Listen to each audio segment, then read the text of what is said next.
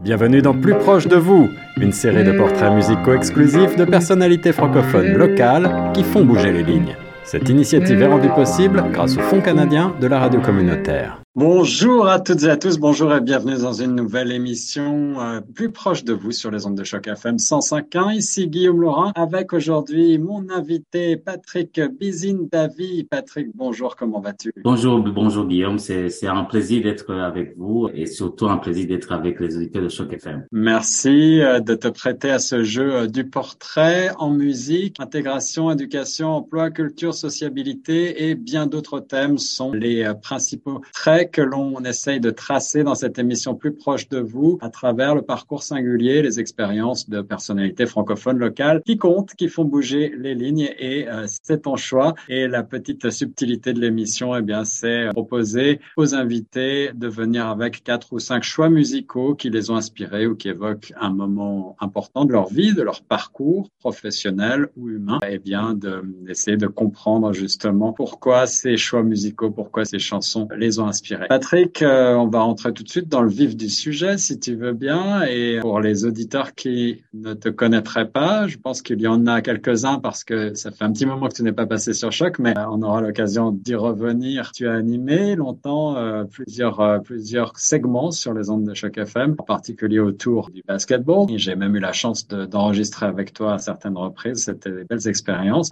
mais revenons en arrière. Où est-ce que tu es né? Où est-ce que tu as grandi? Oui, merci encore une fois, Guillaume. Je suis né au Burundi et grandi au Burundi. Euh, donc le Burundi, c'est c'est un petit pays de l'Afrique centrale, un peu un peu à l'est, au sud du Rwanda, à l'est il y a la Tanzanie, à l'ouest il y a le Congo, au sud il y a le lac Tanganyika qui va jusque jusqu'en Zambie. Et donc euh, ma ma jeunesse, euh, je l'ai passée euh, au Burundi, à Bujumbura, dans la capitale, où j'ai grandi, j'ai fait l'école primaire, secondaire, université et travaillé un peu avant de, de de venir au Canada. Et lorsque tu travaillais, tu avais déjà, je crois, un pied dans la radio, si euh, mes souvenirs sont bons. Oui, c'est ça, c'est ça. La radio, c'est c'est un, un passion que j'ai depuis que j'ai que je suis enfant. Donc euh, depuis longtemps, je, je me voyais faire la radio. Euh, mais quand j'ai fini l'université, j'étais enseignant. Euh, j'ai j'ai enseigné l'anglais à l'école secondaire. Mais comme la, la, la radio était une passion, j'ai j'ai commencé à faire du bénévolat dans une radio privée en faisant du du, du, du, du reportage sportif, une émission sportive. Après, on a ajouté d'autres émissions et plus tard on m'a on m'a donné un contrat à travailler comme euh, comme animateur sportif et, et, un peu culturel aussi et donc je combinais l'enseignement, euh, la radio et bien sûr le basketball. J'étais joueur et entraîneur aussi. Alors on va revenir sur cette deuxième grande passion euh, qui marque ta vie, ton parcours, je crois, le basketball.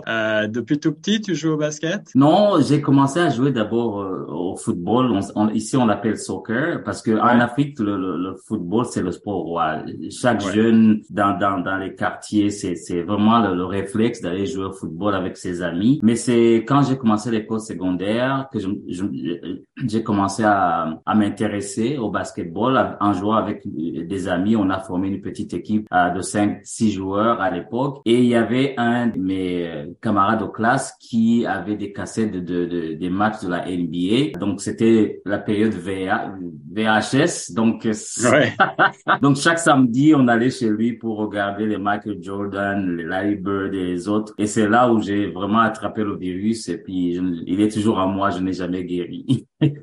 Alors pour, pour les auditeurs qui comme moi ne sont pas des, des foot basket et qui sont peut-être euh, qui naviguent un petit peu à vue là avec des noms, euh, l'époque Michael Jordan c'est quand même euh, rappelle-nous c'est quand même l'explosion peut-être du, du, basket euh, au niveau international. C'est absolument quand même ça, très ça américain. Commencé, Michael Jordan a commencé à jouer en 1984 et ça donc il a mis vraiment le, la, la, NBA sur la, la, donc la map mondiale.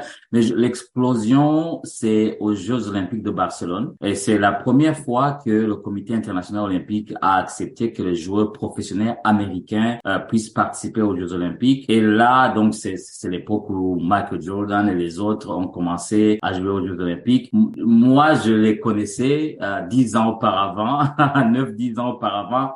Mais là, ils se sont exposés au monde et là, ça a fait l'explosion mondiale qui a fait que le, la NBA soit à celle qu'on a maintenant avec un nombre important de, de joueurs internationaux. Et, mais ça a commencé aux Jeux Olympiques de Barcelone de 1992, euh, 92 quand euh, les joueurs professionnels ont commencé à jouer euh, aux Jeux Olympiques. Et le basket est devenu un véritable phénomène culturel au-delà de phénomènes sportifs, hein, avec tous les produits dérivés qu'on connaît, euh, en particulier les, les sneakers, ben, les vêtements de sport, et puis tout l'univers, peut-être même autour de la musique, du hip-hop et des, des, des référents culturels autour du basket sont très nombreux aujourd'hui dans notre culture. On est baigné là-dedans et ici à Toronto, euh, on y reviendra tout à l'heure, je pense que c'est vraiment une, une, grande ville de basket. Oui, c'est ça. Et puis il y a, y a, ceux qui disent que la NBA c'est pas c'est pas une ligue de basketball, c'est une ligue de marketing qui utilise le basketball comme outil parce qu'ils ont euh, ils sont dans tous les continents, ils savent bien vendre leurs produits et, et puis euh, c'est c'est c'est comme tu l'as dit, c'est un phénomène international euh, depuis une quarantaine d'années. Mais il me semble que quand tu, toi, tu commences le basket, ensuite tu, tu deviens également entraîneur au-delà de joueur. Oui, quand,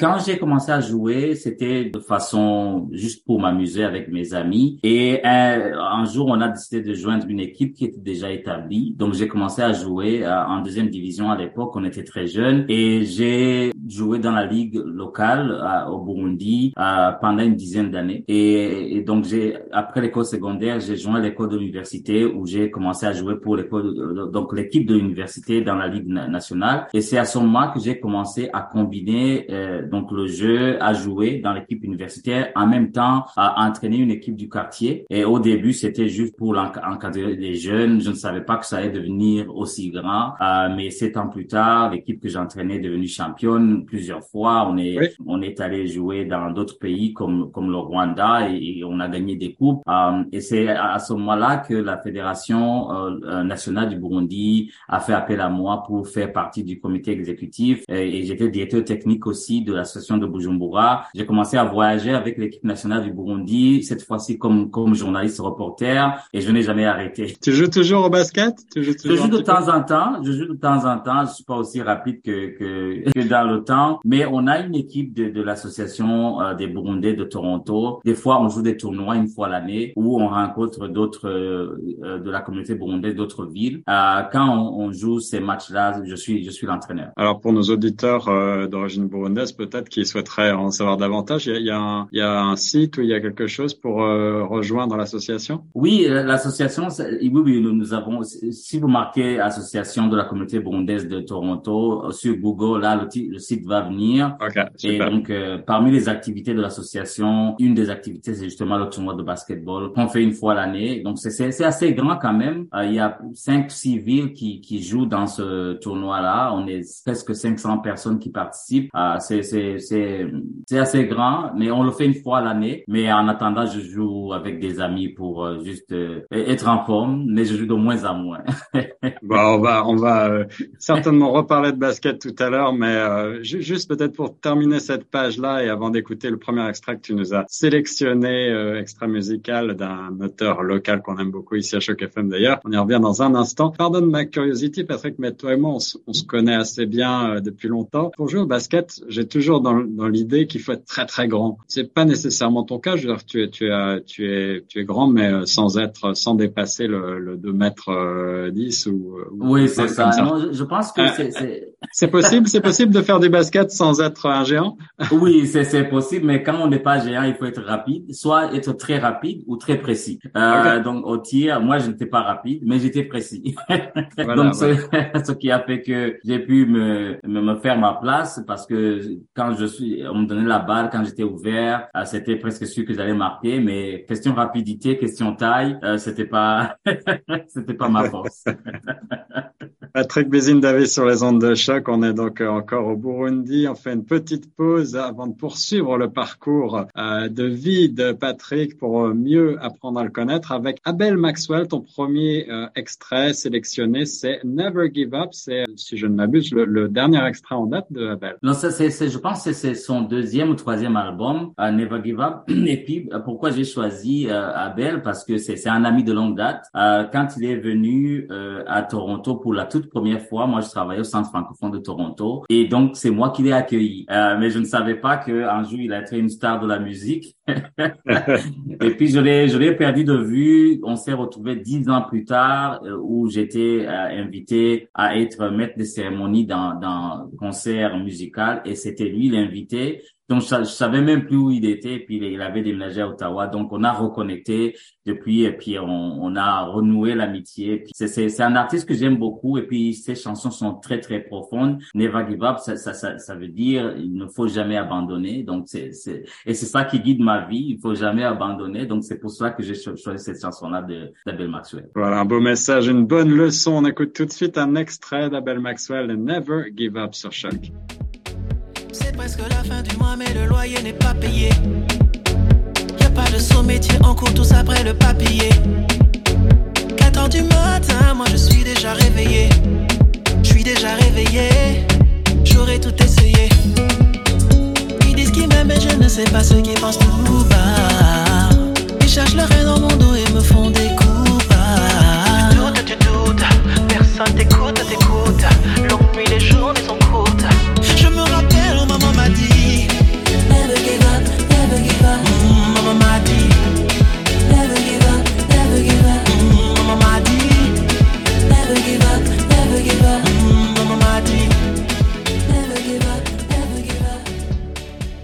Never give up, quelques notes de musique qui nous mettent de bonne humeur avec un message très positif. Abel Maxwell, qu'on a d'ailleurs déjà eu la chance de recevoir ici même pour cette émission plus proche de vous. Euh, on est toujours avec Patrick Bizine-Davy. Patrick, ça va bien? Oui, ça va très bien, ça va très bien. J'aime bien cette chanson. Ça bouge et puis euh, c'est un bon message aussi. Absolument, absolument, et un artiste euh, local qu'on adore. Je disais donc que tu, tu évolues au Burundi pendant une bonne dizaine d'années, professionnellement parlant, avec euh, donc euh, le basketball comme toile de fond et aussi la radio comme passion. Euh, et puis, ben, nos auditeurs le savent, hein, mais le Burundi à cette époque-là était, si je ne m'abuse, en guerre.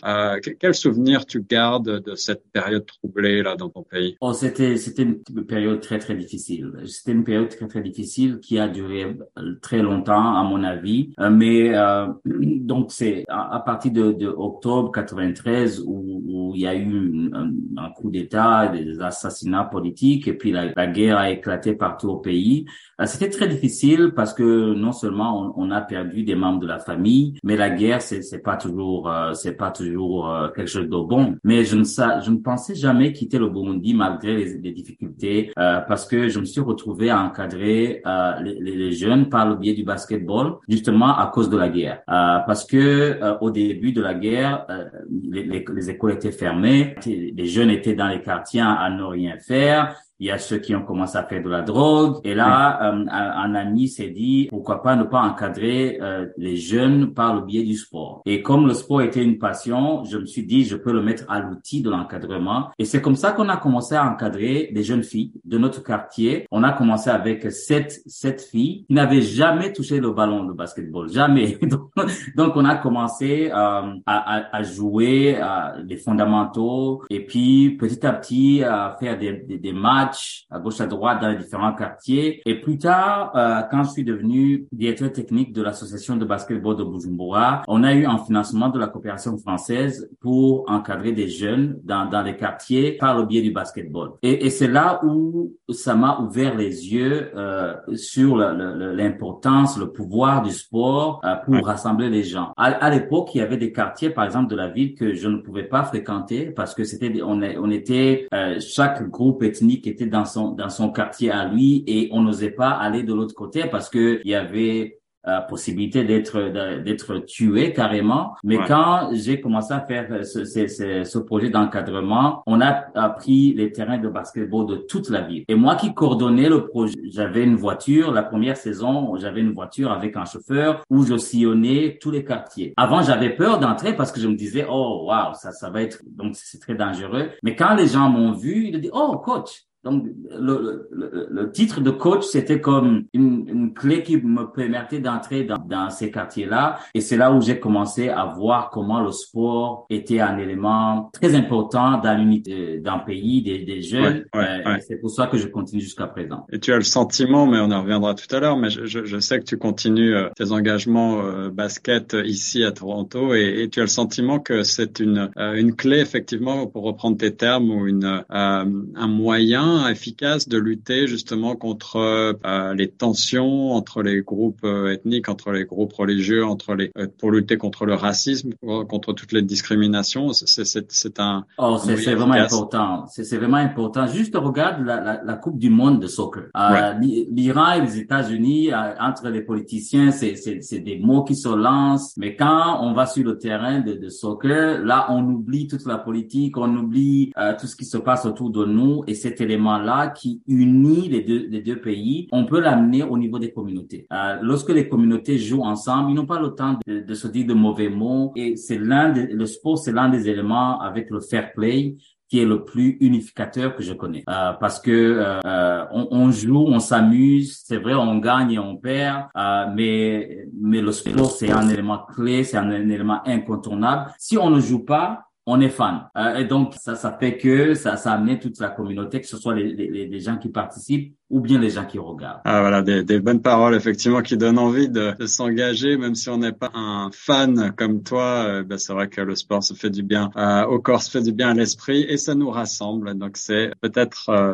trois bonnes raisons d'y aller. le deuxième extrait que tu as choisi pour nous, mon cher Patrick, c'est Alpha Blondie que j'adore aussi, avec un titre qui s'appelle Pardon. Pourquoi ce choix? D'abord, je suis un grand fan d'Alpha Blondie. Depuis que, je suis jeune, qui fait de la musique dès le premier jour que je l'ai entendu, je suis très très très fan de lui. Mais cette chanson euh, est, assez particulière pour moi parce que on va y revenir euh, dans des projets dans la vie, on fait des erreurs et dans dans ces erreurs là, on blesse des gens sans le savoir. Alors cette chanson, ça parle justement du pardon. Les gens à, à qui j'ai fait j'ai fait mal sans le, sans le savoir, sans le vouloir, euh, de, de, de demander pardon parce que on n'est pas parfait, on commet des erreurs. C'est une chanson qui qui met les choses euh, sur place où on demande pardon et puis qu'on pardonne euh, ceux aussi qui nous ont fait mal. Ah, c'est une chanson très très profonde que, que évidemment c'est Alpha Blondie, mais les, paroles sont très profondes et c'est ça me parle. Euh, donc c'est un message que je lance à qui que ce soit que j'aurais fait du mal sans le vouloir parce que j'ai pas vraiment d'intention de faire du mal à n'importe qui. Euh, donc c'est pour ça que j'ai choisi cette chanson là. Le géant Alpha Blondie tout de suite avec cet extrait, deuxième extrait choisi par Patrick Bizine Davis, c'est Pardon sur les ondes de choc.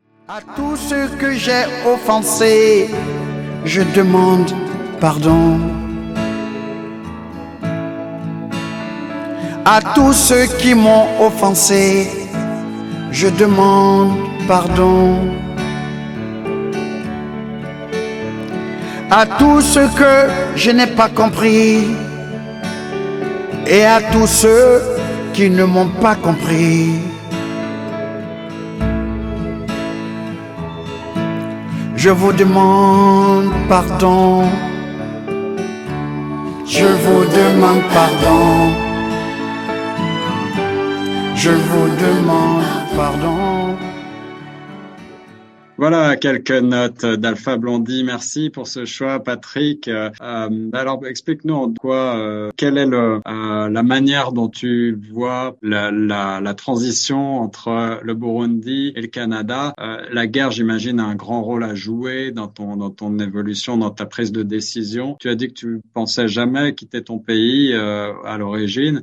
quel a été l'élément déclencheur qui, qui t'a décidé à partir? Oui, effectivement, je ne pensais pas quitté le Burundi. J'ai même été invité à participer à des colloques à l'étranger. Je suis allé en France euh, pour participer à des colloques sportifs, et, mais chaque fois je revenais. Euh, donc chaque fois je revenais au Burundi, je me disais j'ai un travail à faire, j'ai une contribution à donner. Et euh, au début de l'année 2002, j'ai initié un projet avec des journalistes canadiens que j'ai fait venir au Burundi pour faire une formation aux journalistes locaux. C'est un projet qui a beaucoup réussi. On a beaucoup appris de, de, des journalistes canadien. Et au retour, il nous avait promis de nous inviter aussi dans le cas d'échange entre médias, de venir au Canada euh, pour apprendre justement à, à donc c'était à Montréal. Et donc, en faisant ce projet-là. J'étais en, bonne position de voyager pour euh, pour le Canada. Et, et donc, quand l'invitation est venue de partir, euh, j'ai fait les démarches pour euh, pour avoir le visa.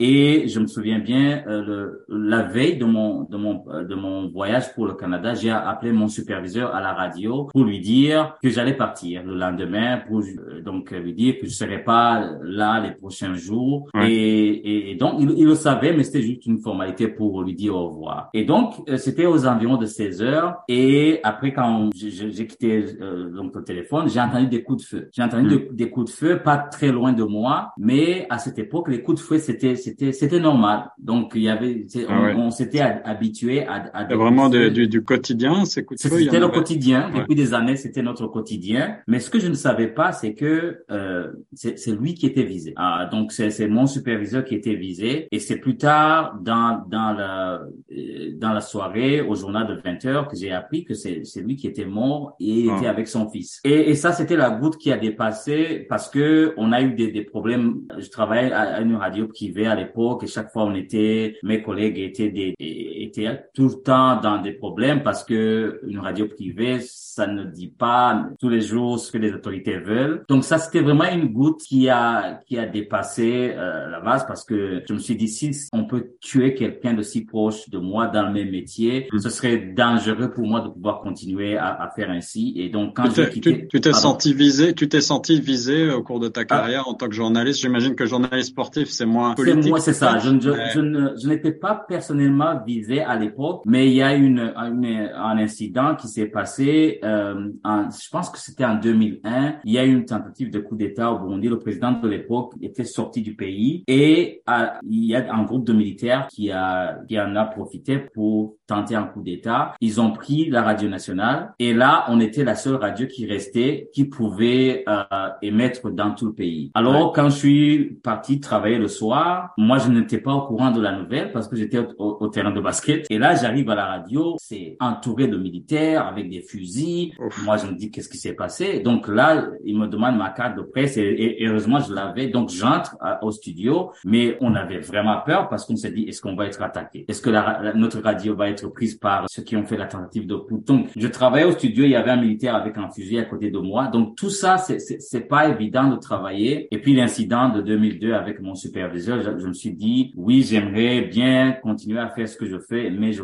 je vois que très dangereux. Alors, j'ai, quand j'ai quitté le Burundi pour aller au Canada, à Montréal au départ, donc je me suis dit, non, c'est impossible que je puisse revenir. Entre temps, il y avait beaucoup de grèves d'enseignants, parce que j'étais enseignant aussi, il y avait des grèves d'enseignants. Donc, la situation, globalement, n'était pas vraiment propice pour... euh, Pas difficile. Et- j'imagine, j'imagine que quand quand tu pars, euh, il s'agissait d'un voyage, si j'ai bien compris, qui était prévu de longue date, et euh, tu pensais évidemment revenir. Et là, tu as pris la décision suite à cet incident de, de partir sans billet de retour. C'est ça, c'est ça. Et puis, euh, comme je n'étais pas, comme je n'étais pas prêt, euh, donc les, les, les journalistes qui m'avaient invité allaient me euh, prendre en charge euh, donc les- mon séjour ici. Donc, je n'étais pas prêt à rester. J'avais juste 60 dollars dans mes poches et c'était 60 dollars que ma mère m'a- donné. Dit Va- vas-y et puis voici ça. Donc, tu arrives au Canada euh, avec 60 dollars. Qu'est-ce que tu peux faire avec ça? Donc, Et tu parles de ta mère, là, j'imagine que euh, j'ai du mal à imaginer combien ça doit être difficile de quitter ses proches, sa famille, ses parents. Euh, tu, est-ce qu'ils sont venus te rejoindre plus tard ou est-ce que tu, tu les Oui, plus revois tard, euh, plus tard, mon frère, parce qu'on est trois garçons, euh, on a été élevés par notre mère. Plus tard, je pense euh, quatre ans plus tard, mon frère m'a rejoint ici, mais lui, il est passé par un autre chemin. Il a eu une bourse pour aller étudier en, en Europe. Il, est, il, a, il a fait sa maîtrise en Belgique. Et à partir de là, il a fait une demande d'immigrer au Canada. Donc, Mm. c'est comme ça qu'il a pu venir à, à- par la Belgique, par l'Europe, en, en tant que résident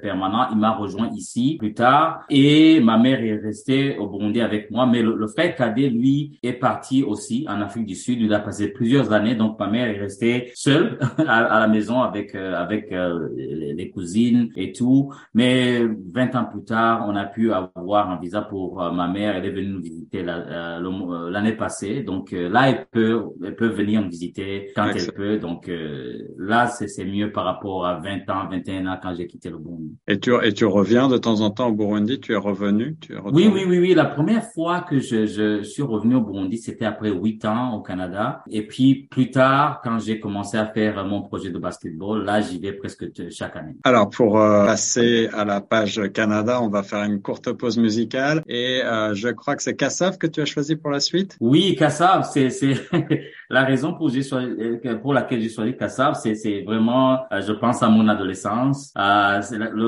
euh, Kassav était vraiment le groupe le plus connu à l'époque et je me rappelle ils sont venus faire un concert au Burundi, Ah. mais c'était durant la période de nos examens, on était en train de faire des examens, donc j'ai pas pu aller au concert. Mais Kassav, c'était euh, surtout la chanson que j'ai choisie, Sio, c'était vraiment un, un carton euh, en Afrique, je me dis aux Caraïbes aussi. Et donc ça, c'est c'est une chanson qui me rappelle mes premiers amours avec le basketball. C'est ça qu'on écoutait à l'époque. Voilà, c'est- voilà. c'est pour cela que j'ai choisi cette, cette, cette chanson-là. Ah, ben on, a- on l'entendait même euh, chez nous en France, euh, 1986 je crois. On écoute tout de suite un extrait de CEO, c'est Kassav sur choc.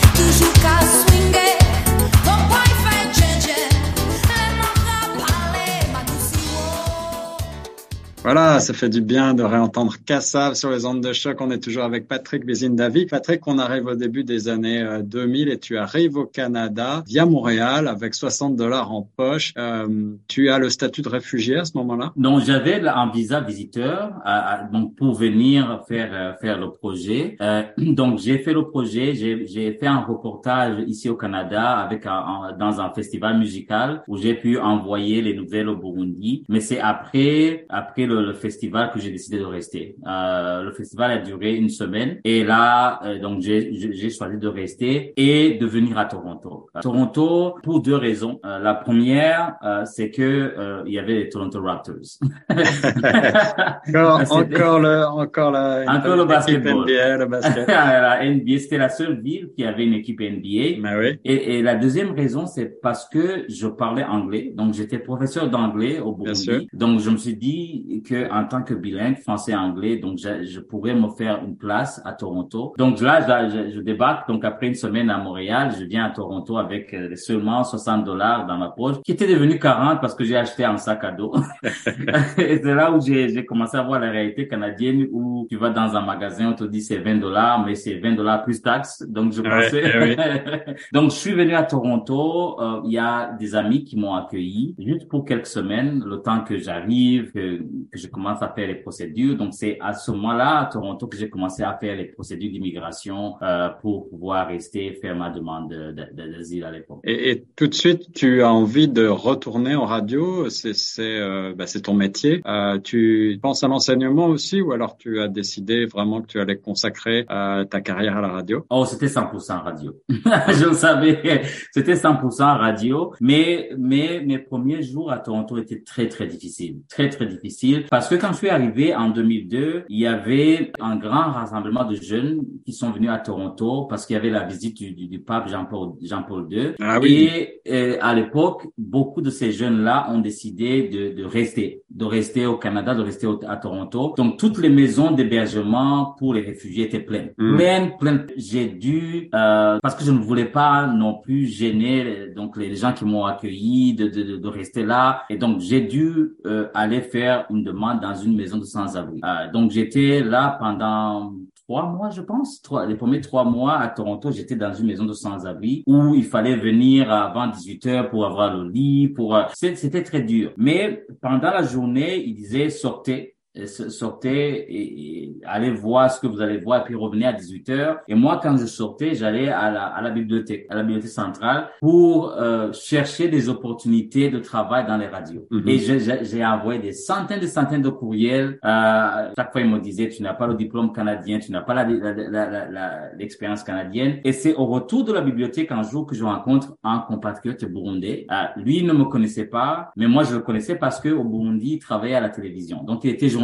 D'accord. Et là, quand je, je l'ai rencontré à la rue Yang, euh, je, je- donc je lui ai dit, vous ne me connaissez pas, mon nom est Patrick, je suis journaliste. Euh, là, on a commencé à parler, puis et puis je lui ai dit, est-ce que tu connais des radios francophones ici? Moi, j'aimerais m'intégrer dans, dans une radio, je peux faire du bénévolat. euh, et et c'est là qu'il m'a parlé de Choc FM. Mais à l'époque, c'était pas Choc FM, c'était la, la, la coopérative radiophonique de Toronto. C'est et c'est là où j'ai commencé à faire du bénévolat. Euh, à l'époque, il n'avait pas encore de licence pour euh, pour travailler. Il faisait des diffusions temporaires et j'ai commencé à faire une émission sportive. Et à la fin de la diffusion temporaire, j'ai demandé à ce que je reste euh, comme bénévole et je suis devenu coordonnateur de projet bénévole de, de, de la coopérative radiophonique de Toronto. Et j'ai travaillé avec euh, les Christian Martel, le, le- groupe de, de gens qui, qui, qui étaient vraiment des visionnaires de la radio. Et c'est à cette, à cette époque-là que la radio a enfin obtenu la licence pour que ce soit la, la, la,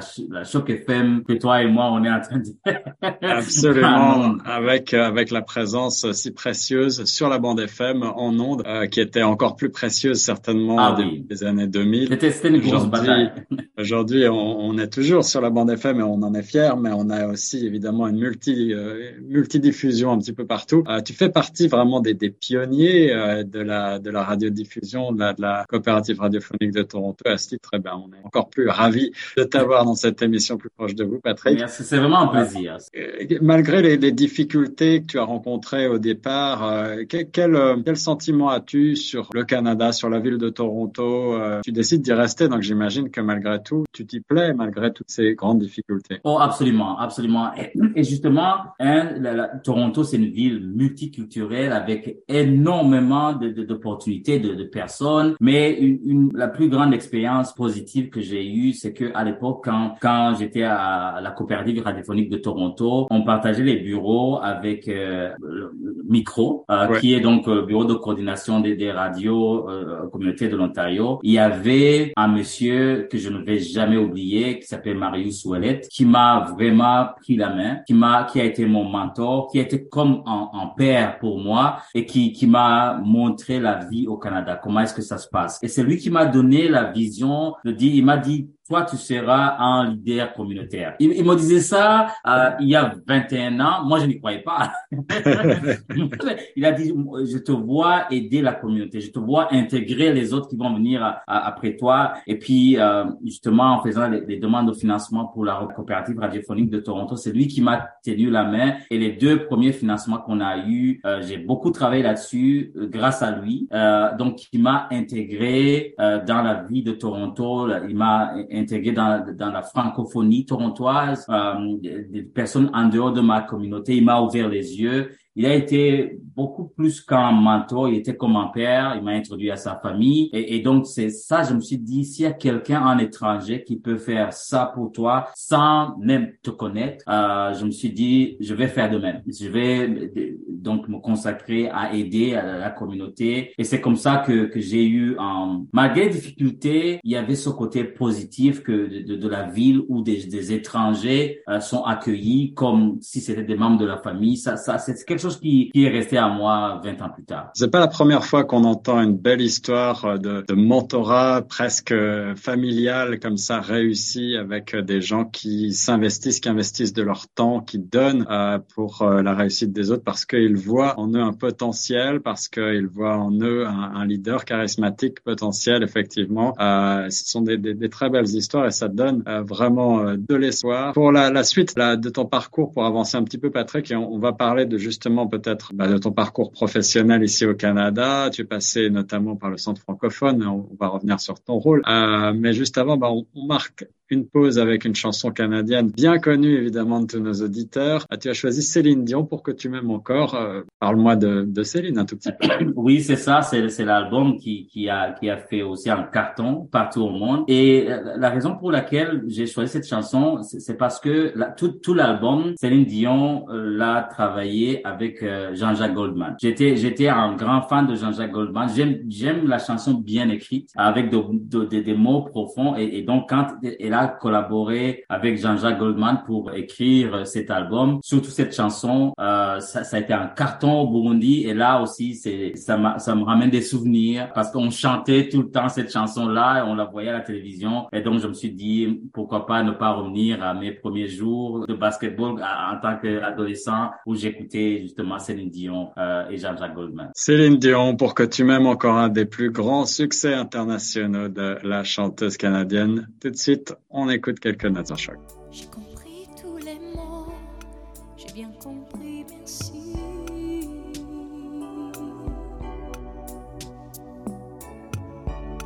Raisonnable et nouveau, c'est ainsi par ici.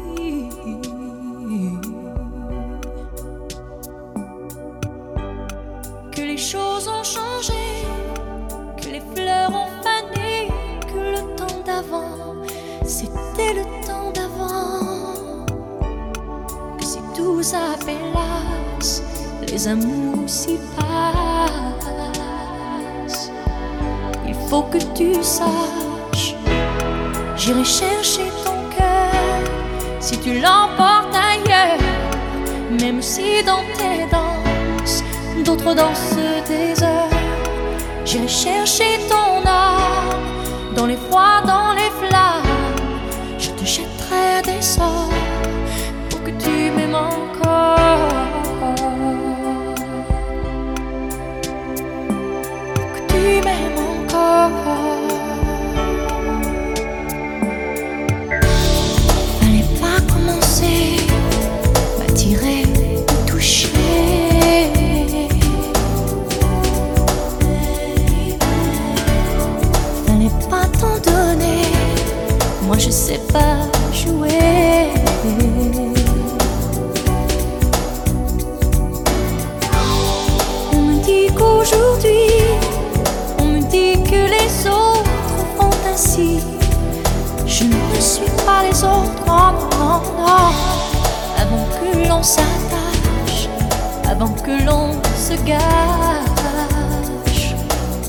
je veux que tu saches.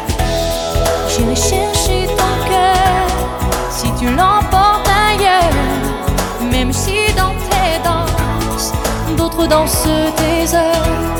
J'irai chercher ton âme dans les froids,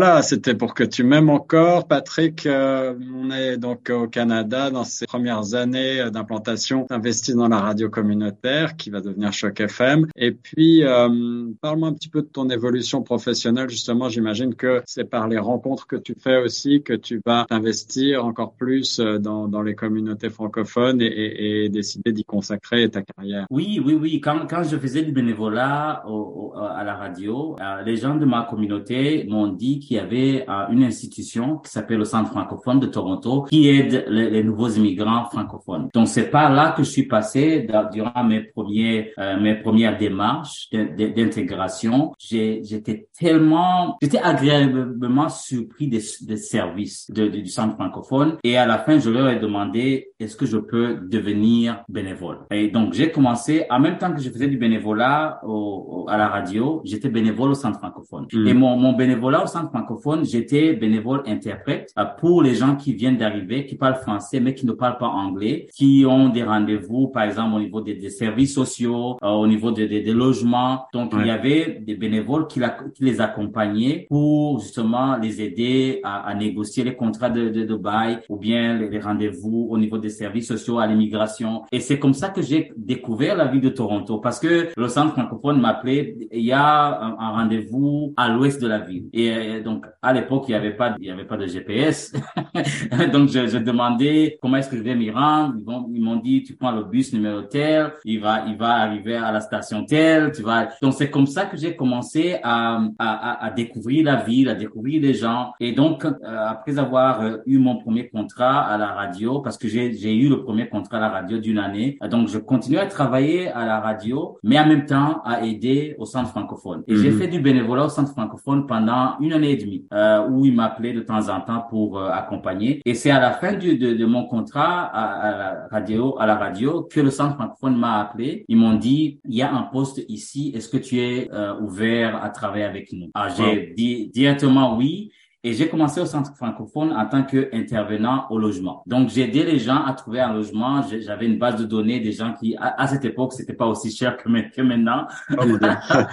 donc, c'est devenu logement, c'est devenu établissement. Et donc, j'ai beaucoup grandi au sein du, du, du centre francophone. Mais comme, donc, ils me connaissaient déjà comme bénévole et employé à la, à la radio, ils m'ont demandé d'être le chef des communications à l'époque. Et Ah, voilà. Donc, tu reviens vers je l'univers. quand reviens aux communications. Communication média, voilà. Et, et à cette époque-là, euh, le centre francophone avait avait une entente avec Choc FM. Et dans cette entente-là, il y avait une émission qu'il fallait animer. Donc l'émission voilà. s'appelait s'appelait Vivre mieux. Et là, en, en tant que chef de communication, agent de communication centre francophone, j'étais aussi animateur de l'émission Vivre mieux. Et donc j'ai gardé le pied à la radio tout en étant euh, au centre francophone où j'ai évolué pendant plusieurs années. Et donc je pouvais vivre mes mes, mes deux passions en même temps. Donc c'était c'était idéal pour moi. Donc le centre francophone m'a permis d'élargir mon réseau. J'ai rencontré tellement de gens, que ce soit les, les immigrants, que ce soit les, les, les, gens qui sont établis ici, des réunions, des conférences. Et c'est comme ça que euh, petit à petit, je me suis fait mon chemin euh, à travers la communauté francophone de Toronto. Et, et ça fait 21 ans, presque 21 ans que je suis à Toronto. Et depuis le premier jour, j'ai toujours travaillé en français. Moi, je trouve que c'est vraiment génial. Que ce soit la radio, le centre francophone, et là où je travaille maintenant, je travaille toujours en français. À Toronto, dans un milieu anglophone, je pense que c'est une, c'est c'est une, c'est une euh, expérience extraordinaire. Et aussi un message d'espoir pour nos amis francophones qui peut-être euh, pensent qu'il est impossible de travailler en français, de vivre en français à Toronto. Ah, ben, si c'est possible. on a la preuve vivante. Et puis euh, une autre leçon que, que je retire évidemment et, et qu'on entend souvent dans cette émission, mais c'est important de, de bien le souligner, à quel point l'engagement bénévole peut être payant, peut être une porte d'entrée vers, vers une carrière professionnelle incroyable, euh, des rencontres humaines aussi et, et la possibilité bah, de grandir, d'évoluer euh, à Toronto. Ça passe euh, par le par le bénévolat. Moi-même, je- j'ai commencé en tant que bénévole à Choc FM et, et je, je suis un ardent défenseur de bénévolat. Je pense que c'est une très bonne manière de donner aussi à, à la communauté, de donner euh, de son temps, de, de son talent et euh, on reçoit finalement beaucoup en retour si on veut bien à la santé. Absolument. Bon, de bénévole à directeur général, tu, tu vois que ça fonctionne. Ça fonctionne absolument. tu devrais, tu devrais être ton propre invité la prochaine fois. Patrick, euh, on avance encore un peu dans le temps. Alors, donc tu as tu as plusieurs casquettes qui évoluent au, au sein du centre francophone, Euh, et puis euh, tu deviens une figure très connue dans la communauté, dans les, les communautés multiculturelles francophones. Euh, et, et finalement, tu euh, bah, tu fondes une famille aussi. Peut-être qu'on peut juste montrer à quel point, voilà, l'installation à Toronto a été bénéfique et, et euh, une belle expérience pour toi, Euh, parce que je sais Absolument. je sais à quel point c'est la, la famille est, une belle famille et ça compte pour toi. Euh, et puis et puis tu décides finalement de revenir un petit peu plus vers les médias, vers, vers la radio encore une fois. Oui, c'est ça. Donc là, et, et justement, grâce à Choc FM. Donc après mes plusieurs occupations centre francophone, euh, j'ai un peu laissé un peu la radio pendant plusieurs années parce que c'était devenu difficile. Euh, justement, quand on fonde une famille, on n'a plus le temps de faire euh, beaucoup de choses. Mais une de, de, de mes fonctions à l'époque, c'est- c'était de- de- d'organiser des, des, des, événements communautaires. Oui. Et un des événements, un des événements qui a vraiment réussi, c'était un tournoi de soccer. On faisait un tournoi de soccer une fois l'année et j'étais en charge d'organiser ce tournoi. Et chaque fois que qu'on faisait le tournoi, on invitait Choc FM pour couverture médiatique. Et un jour, euh, on, on a l'idée, est-ce que ce serait possible de faire euh, une émission en direct? Direct euh, sur Choc FM pendant le tournoi. Là, j'approche la direction de l'époque et puis euh, ils sont ouverts à ça. Et là, la directrice générale me dit, mais Patrick, tu as déjà fait de la radio. Pourquoi pas toi Tu, tu, tu fais le, le reportage en direct du tournoi. Je dis, oh, oh oui, oui, je peux le faire. Donc, donc ils envoient le matériel, ils installent le tout. Et là, je commence à faire la retransmission en direct euh, du tournoi de, de soccer. Et là, quand, quand tu as l'amour, la passion de la radio, ça ne part jamais. Ça t'avait manqué, ça t'avait manqué, ça, ça, ça Ouais. m'avait tellement manqué, surtout que au Burundi, dans, dans la radio, au Burundi, je faisais des, des, des, des, des, euh, commentaires à la radio, des matchs de soccer. Et Ouais. là, ça c'est revenu. Je dis ah, ya, ya, la, la, la radio me manque. La radio me manque beaucoup. Donc, quand on a tout fini, deux jours après, j'ai appelé la directrice générale. Je lui ai dit de, de Choc FM. Je lui ai dit ah, la radio me manque. Je ne sais pas, je ne sais pas ce que j'aimerais faire, mais j'aimerais retourner à la radio. Et puis elle me dit pense à ce que tu prends ton temps, pense à ce que tu, tu veux faire, euh, et puis dis-moi. Moi, je serai ouvert à travailler avec toi. Et là, je commence à penser qu'est-ce que je veux faire? Je, je, veux faire. J'avais envie de faire quelque chose de spécial. Et, et un jour, une idée me vient et, et j'appelle la directrice générale de l'époque. Je lui dis euh, est-ce que Choc FM fait des reportages de la NBA Est-ce que vous avez quelqu'un à- aux Raptors? Ah, il dit non. Je dis c'est pas possible. Là, là, je me dis moi, je, je vais le faire. Et puis elle me dit est-ce que tu sais comment faire faire les justement les contacts avec avec euh, la NBA, avec les, les Raptors pour faire ça J'ai dit oui parce que j'avais déjà des contacts au sein de l'organisation des Raptors. Donc j'ai approché euh, un ami que je connaissais. Je lui ai dit j'ai une opportunité de faire des reportages pour les Raptors. Comment est-ce que ça se fait? Donc là il m'a donné les directives. Donc j'ai commencé à faire les directives et puis j'ai j'ai parlé à la directrice générale et là continué à faire les démarches. Et finalement en 2019 je me retrouve euh, à, à faire les reportages à la salle de, de jeu Scotiabank Arena avec les Raptors. Et ça c'est vraiment le rêve d'enfance qui, qui devient réalité d'une manière extraordinaire. Et là je me retrouve à aller à tous les matchs à Toronto, à rencontrer les joueurs, à faire des entrevues, à passer à la radio et, et c'était irréel. Et en plus, une magnifique, une magnifique saison pour les Raptors. il Exactement, ils arrivent en finale, ils gagnent la coupe, alors que je suis là. C'est ce qu'on c'est- appelle un, un alignement des planètes, euh. Absolument. 2019, je, je, c'est une année que je ne vais jamais oublier parce que ça a été le, le, le rêve d'un gamin de 11 ans de, de voir Michael Jordan à la télévision et là, d'être dans la même salle avec LeBron James, avec Kawhi, avec tous les joueurs de les stars de la NBA. D'extraordinaire s'est passé parce que euh, dans les vestiaires des Raptors, euh, on était juste, je pense à cette époque, deux ou trois francophones. Le reste des médias, c'était des anglophones. Et comme on était les, les seuls francophones, ils sont arrivés en- dans les playoffs, ils sont arrivés en finale et les, et les médias francophones cherchaient un expert francophone qui dans les vestiaires et je suis devenu l'expert francophone des, des, des Raptors où j'étais, j'ai commencé à être sollicité par des médias aux États-Unis, au Canada. Et je suis devenu un régulier de Radio-Canada. Ils, ils m'ont appelé à l'émission du matin, à l'émission de l'après-midi. Et tout ça, grâce à l'amour de la radio, du basketball, ça a été une, une, une saison extraordinaire. Et, et justement, pendant une des émissions de basket, on m'a invité en panel euh, par la radio euh, américaine Voice of America, la voix d'Amérique, Ouais. pour parler de l'impact des joueurs africains dans la NBA. Et donc, j'ai été invité à ce panel avec d'autres gens. Et sur ce panel, j'ai rencontré un coach qui vit aux États-Unis, à Washington, qui fait des camps dans des pays africains pour détecter les talents et les amener par des bourses d'études. Et certains d'entre eux sont devenus des professionnels de la NBA. Et quand j'ai eu la- ces, ces coordonnées, je, je, je l'ai appelé, je lui ai dit, j'aime ce que tu fais. Est-ce que tu serais euh, intéressé à venir au Burundi, faire un camp au Burundi? Il a dit oui. Et en, en 2019, on a commencé le premier camp de basket au Burundi et je n'ai jamais arrêté. Maintenant, j'ai une académie avec une cinquantaine de jeunes. On, on a des joueurs qui sont sollicités à l'étranger, qui ont fait des camps de la NBA. Et si tout va bien, il y a des jeunes qui vont venir étudier aux États-Unis de notre de notre académie. Et donc tout ça, grâce à l'opportunité de la radio que que, que Choc FM m'a donné. Là, je te parle, c'est irréel même d'y penser là. Ben voilà, encore une fois, le la preuve euh, de- du tremplin potentiel que peut être euh, la radio communautaire Choc FM 105.1. Et puis, euh, comme tu as choisi le titre euh, Never Give Up au début, croire en ses rêves, ne jamais abandonner. Là, C'est une superbe histoire. hein. On retombe sur euh, EP avec avec maintenant donc euh, ton un engagement quotidien euh, à, à Radio Canada et depuis ton travail, en effet, près des jeunes au Burundi. Tu, tu poursuis donc cette activité d'entraînement et de, de, recrutement de talents dans ton pays d'origine. Oui, ça continue, ça continue. Donc, on a arrêté en 2020 à cause à cause de la pandémie, mais en 2021, on a repris.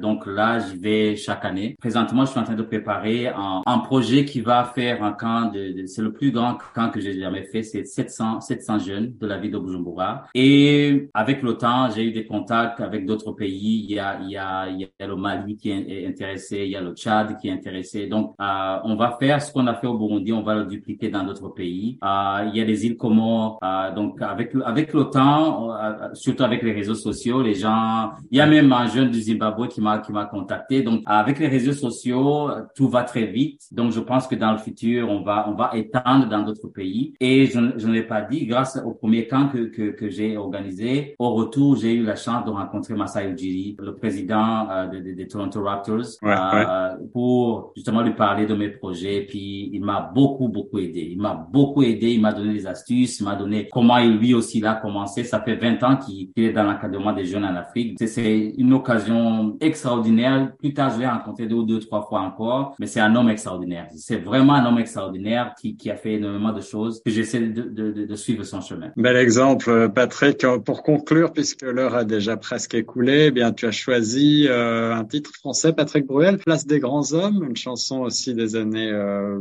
fin 80, début 90. Quelques mots sur ce titre? Oui, j'ai choisi ce titre parce que, évidemment, Patrick Bruel au Burundi à l'époque, c'était aussi euh, une grande vedette. Mais ce titre est assez particulier euh, pour moi parce que euh, j'étais à l'équipe de l'université euh, quand la, la, chanson est sortie et on était un groupe d'amis et cette chanson-là nous parlait vraiment. Et il y a un ami, mon, mon meilleur ami, on a on aimait cette chanson, on la chantait tout le temps. Et puis il m'a dit à l'époque, et si et si on, on suivait les conseils de cette chanson? Est-ce que et si on se donnait rendez-vous dans dix ans? Parce que c'est ça, c'est ça, c'est ça que dit la chanson. Et si on se donnait rendez-vous dans dix ans? Et on s'est dit, on va se rencontrer en 1998 en France à la Coupe du Monde. C'était un rêve de fou, mais wow. on, y, on y croyait. On, en dix ans, on était, on s'était pas rencontré en France, mais on s'est rencontré à Montréal. Et c'est lui qui m'a amené à Montréal. Et donc, on s'est donné rendez-vous dans dix ans. On ne savait pas que dans dix ans, on allait se retrouver au Canada. Et, et, et voilà. Et cette, cette chanson-là, qui était vraiment le précurseur de, de, de nos rêves euh, d'aller à l'étranger, de se rencontrer quelque part. Et c'est c'est un texte profond justement de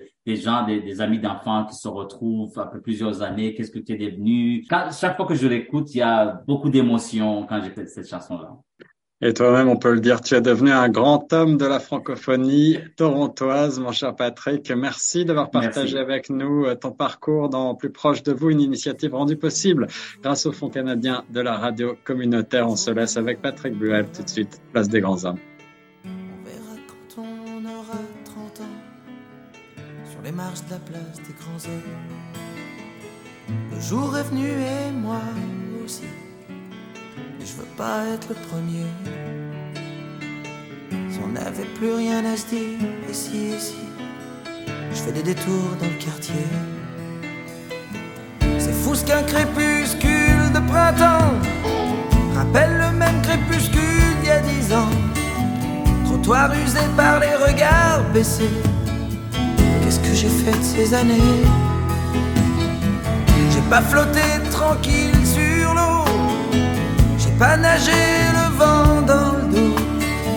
Dernière ligne droite, la rue souffle Combien seront là?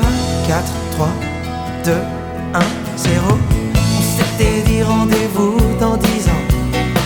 Même jour, même heure, même port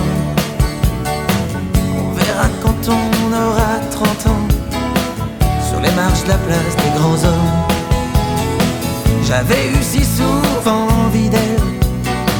La belle Séverine me regardera-t-elle? Eric voulait explorer le subconscient. Remonte-t-il à la surface de temps en temps? J'ai un peu peur de traverser le miroir. Si j'y allais pas, je me serais trompé d'un soir. Devant une vitrine d'antiquité. Retrouvailles de l'amitié. T'as pas changé, qu'est-ce que tu deviens? Tu t'es marié, t'as trois gamins. T'as réussi, tu fais médecin. toi Pascal, tu marres toujours pour rien Allez, on s'était dit rendez-vous dans dix ans.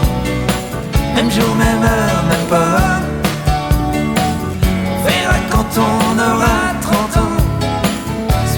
La place des grands hommes. J'ai connu des marées hautes et des marées basses. Comme vous, comme vous, comme vous. J'ai rencontré des tempêtes et des bourrasques. Comme vous, comme vous, comme vous. Chaque amour mort à une nouvelle a fait place. Et vous, et vous, et vous, et toi Marco, qui ambitionnais simplement heureux dans la vie. As-tu réussi ton pari? Et toi François, et toi Laurence, et toi Marion, et toi Gégé, et toi Bruno, et toi Evelyne? Et ben c'est formidable, les copains. On s'est tout dit, on serre la main. On peut pas mettre dix ans sur table. Ses lettres au scrabble. Dans la vitrine, je vois le reflet d'une lycéenne derrière moi. Elle part à gauche, je la suivrai. Si c'est à droite, attendez-moi. Attendez-moi.